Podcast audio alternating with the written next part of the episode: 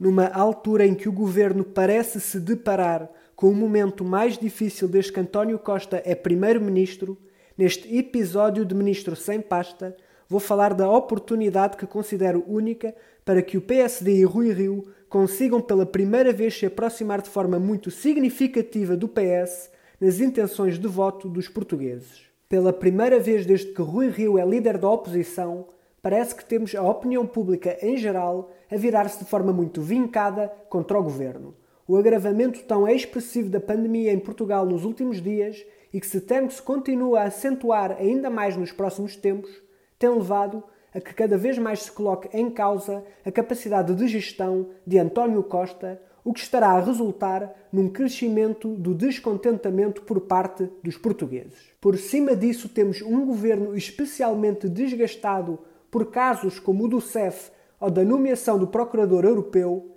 que estão a corroer de forma séria esta governação e que estão a ajudar ainda mais a estabelecer-se uma narrativa generalizada muito prejudicial para o governo. Ora, pela primeira vez em três anos à frente do PSD, Rui Rio tem a oportunidade de conseguir roubar votos de forma expressiva a António Costa, que até então sempre tinha tido uma opinião pública globalmente satisfeita com os resultados do seu trabalho. Posto isto, penso que Rui Rio optou estrategicamente nestes três longos anos por não desgastar a sua liderança enquanto aguarda pacientemente pelo momento ideal do ponto de vista político para passar à ofensiva, momento esse que parece ter chegado e, caso seja bem aproveitado, lhe pode permitir destacar-se do governo e aproximar-se dos portugueses através de uma oposição clara e forte. De facto, Rui Rio, que tal como António Costa é um verdadeiro estratega e um político com uma enorme experiência,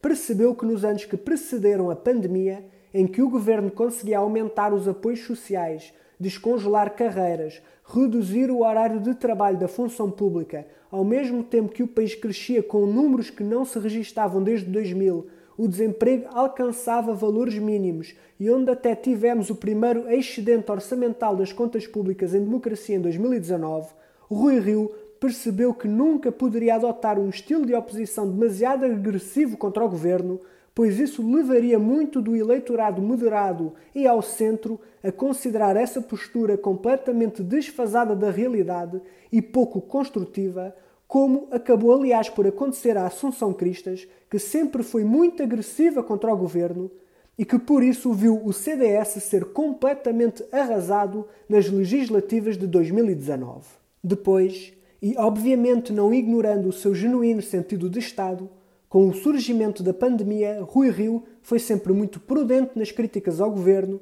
por saber que nos primeiros tempos de uma enorme crise vinda de fora como esta e do enorme choque que a situação naturalmente causou nos portugueses, os povos tendem quase sempre a se unir em torno dos seus líderes, muito mais numa fase onde até fomos considerados um exemplo para os outros países. Rui Rio, logicamente, teve sempre o cuidado de não parecer irresponsável na oposição ao governo para nunca perder de vista muito do eleitorado que partilha com o PS. Desde então, sobretudo após o período de verão, o cenário político tem-se vindo a alterar e, na minha opinião, como já disse, iremos assistir a um escalar de contestação a este governo como nunca antes vimos, motivada pelos números preocupantes da pandemia e pelas mais recentes perspectivas de uma nova recessão económica para este ano. Face a esta realidade em rápida e permanente transformação, e agora que o tema das presidenciais está encerrado, penso que Rui Rio,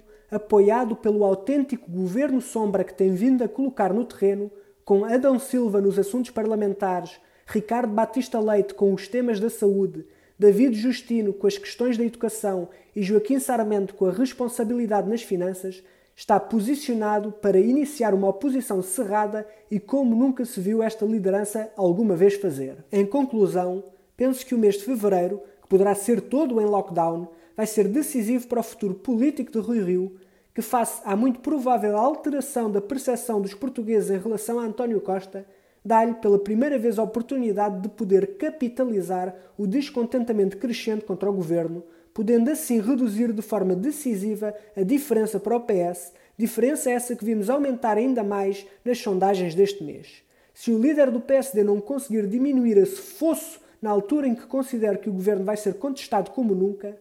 e sendo previsível uma melhoria da situação do país no início do segundo trimestre, duvido que alguma vez Rui Rio consiga ficar em posição de se assumir como principal candidato a primeiro-ministro.